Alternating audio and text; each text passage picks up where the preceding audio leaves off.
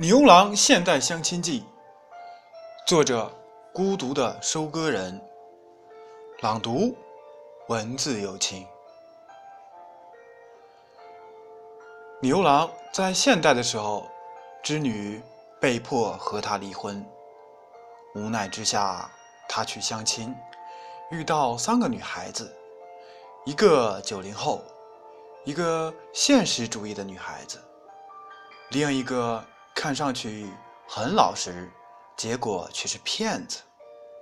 和三个女孩子相处，他了解了现实的残酷，最终还是和织女又走到一起。下面请听正文。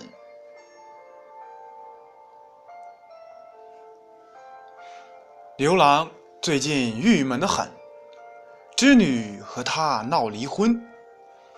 加上王母和那些神仙的教唆，他真的和自己离了，一儿一女归自己抚养。每年的七月七日，自己都等着和他相会，叙叙儿女生活状况，以及自己想见他的欲望。今年他却没有来。听到消息说王母。帮他安排了许多相亲对象，不是富二代就是官二代。牛郎想想就生气，没有想到都几千年的夫妻了，到最后成这样。一气之下，他拜托村上的李媒婆帮他介绍相亲对象。本来。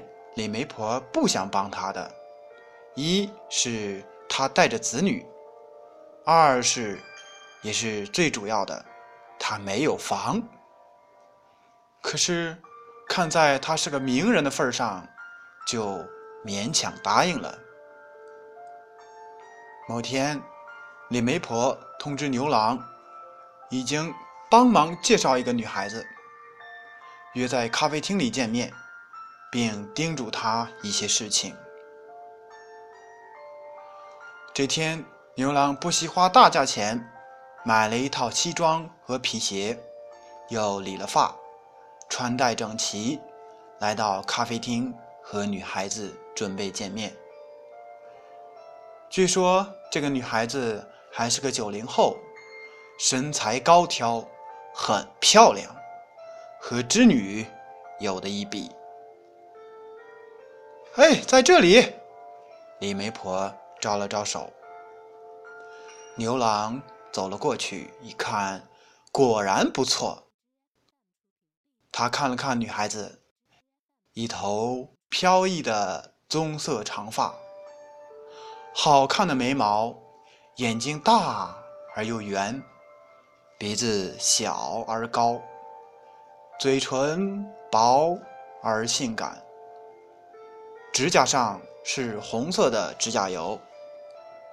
她穿着白色的短袖，直到肚脐的位置，下身穿的牛仔裤，膝盖处都被挖空。这是如今最新潮的乞丐装。脚指甲上涂了红色的指甲油，身材不错，凹凸有致。牛郎。微笑的打招呼：“你好。”女孩子同样打招呼：“你好，我叫小莫。”并和牛郎握了握手。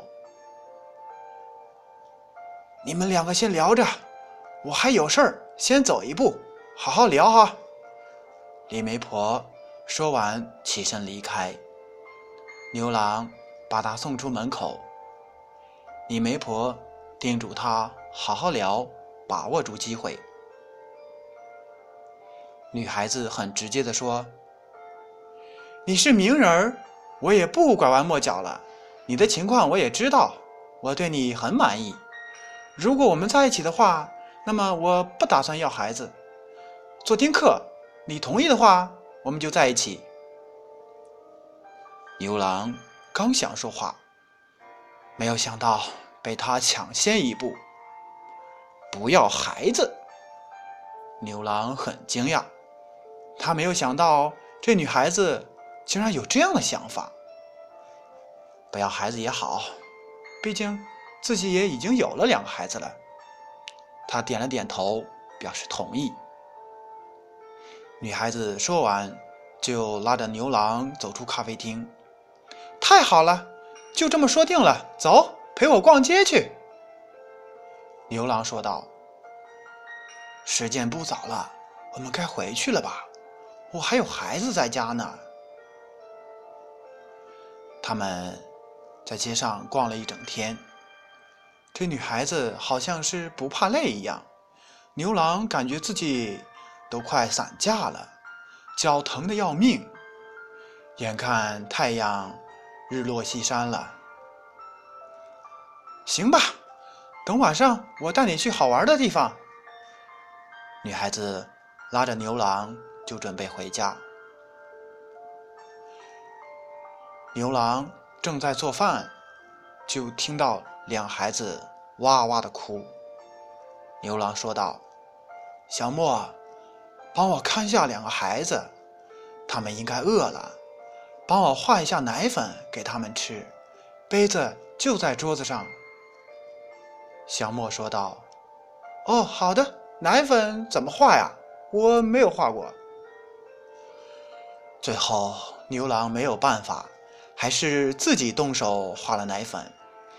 接着又准备去做饭，可那小莫就一个劲儿的玩手机，连帮忙都不帮一下。他只能无奈的摇了摇头。夕阳西下，皎洁的月光挂在空中。星星密布，牛郎一家人准备吃完饭，准备休息了。他感觉实在太累了，就倒在床上。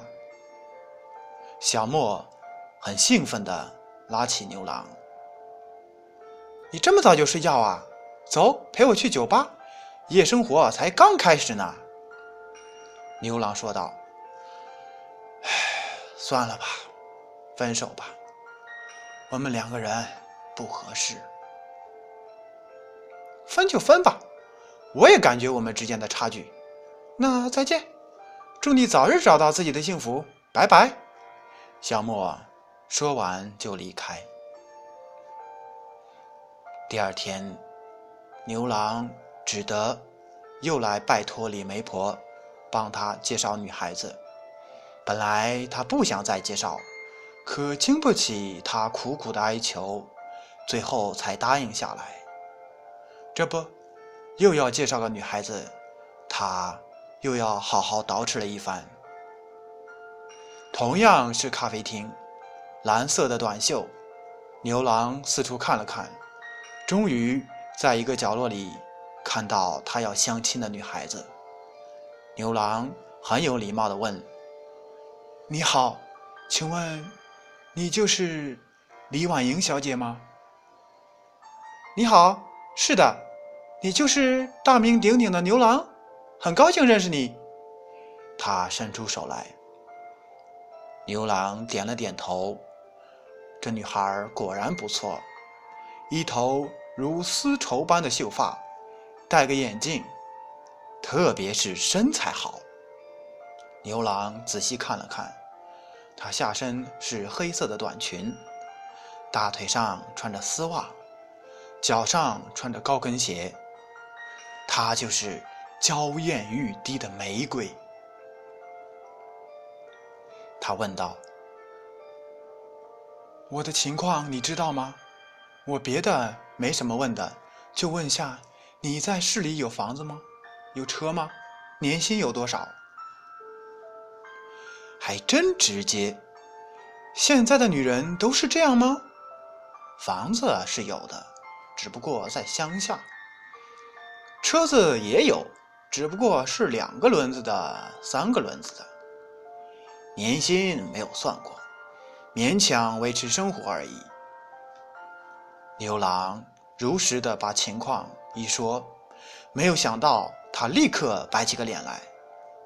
好歹你是个名人。市里连房子和车子都没有，你来相什么亲？他一副瞧不起牛郎的样子。牛郎争辩道：“没有房子和车子怎么了？我靠自己的双手养活自己，又不偷又不抢的。没有房，谁跟你住乡下？没车，现在谁愿意跟你走路？我问你，你知道我身上的衣服多少钱吗？你买得起吗？你喝得起八二年的拉菲吗？你多久去一次高级饭店消费？”他连珠炮地问道。牛郎看了看他身上的衣服，看上去很普通，并没有什么特别的，估计也就几百。拉菲是什么？喝那个做什么？高级饭店好像从来没有去过。女孩又问道：“还有，我喝的这咖啡，你知道多少钱一杯吗？”这咖啡看上去和普通的咖啡并没有什么两样。应该就几块钱吧，还能贵上天去？看来你很少喝咖啡，好歹你也算名人，连咖啡都没有喝过，真是的！我告诉你，就这一杯二十。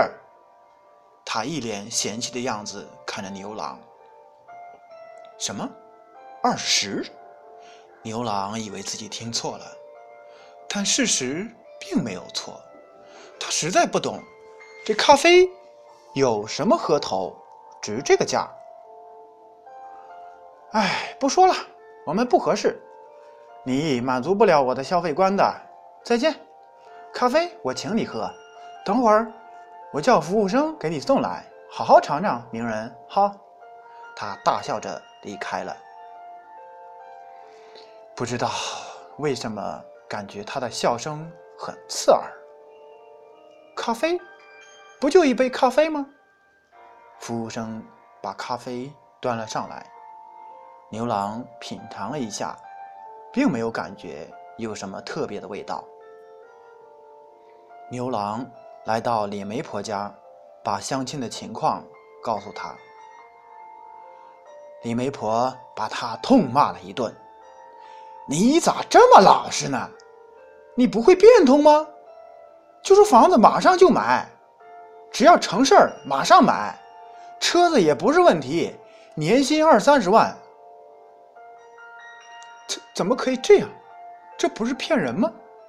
他很不理解。李媒婆很生气的就要走，哎，我帮不了你，自己的事自己解决。牛郎拉着他的手哀求着。求求你了，李媒婆，再帮我一次，就这一次。你看在我一儿一女的面上，想必你也不想看到他们可怜的没人照顾吧？李媒婆看了看牛郎，唉，长长的叹了口气。行吧，最后一次，一切只能靠你自己。牛郎千恩万谢。嗯，谢谢。再次来到咖啡厅，看着眼前的这个女人，虽然她看上去很普通，甚至还有点羞涩，但看上去就是那种过日子的人。牛郎带她上街买衣服都不要，还说要留着钱，以后好好的过日子。这样的女子实在难得。不错。是个过日子的女人，牛郎很满意，脸上都乐开了花。一到家，女人就忙这忙那，打扫卫生、洗衣服。最主要的是，她对待自己的孩子就像她的孩子一样，照顾得很小心。她以为这样的日子会一直下去，可是结果一天，一切。都发生了变化。在外面不要太累了，钱是赚不了的，做事儿慢点。放心，我会好好照顾这两个孩子，就当我自己亲生的一样。这是杨芬对自己说的话。牛郎听到这个，很感动。眼泪差点落了下来。他没有想到，自己除了织女，还能再碰到一个这么好的女人，也不知道是哪辈子修来的福气，感觉自己很幸运。这天，牛郎从外面干活高兴，回到家叫着女人的名字：“杨芬，杨芬。”可是没有人回答。要是平常，他早答应了。他隐约有种不好的感觉，赶紧跑卧室看了看，只看到两个孩子在床上熟睡着，可箱子却被打开了。他赶紧跑过去，完了，彻底完了，家里的钱都被偷光了，这可是他多年的积蓄啊，这可怎么办？牛郎继续叫着：“杨芬，杨芬！”他去附近找了找，都没有找到他的人影，没有办法。只好去找李媒婆，结果到他家也是人去楼空。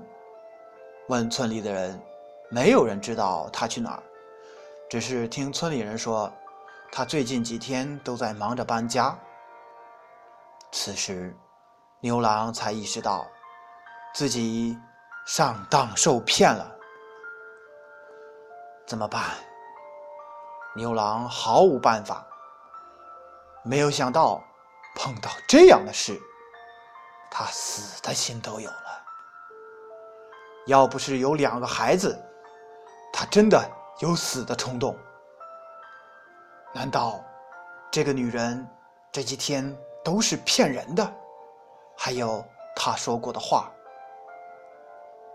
他看着熟睡的孩子，还有凌乱的庭院，这个家。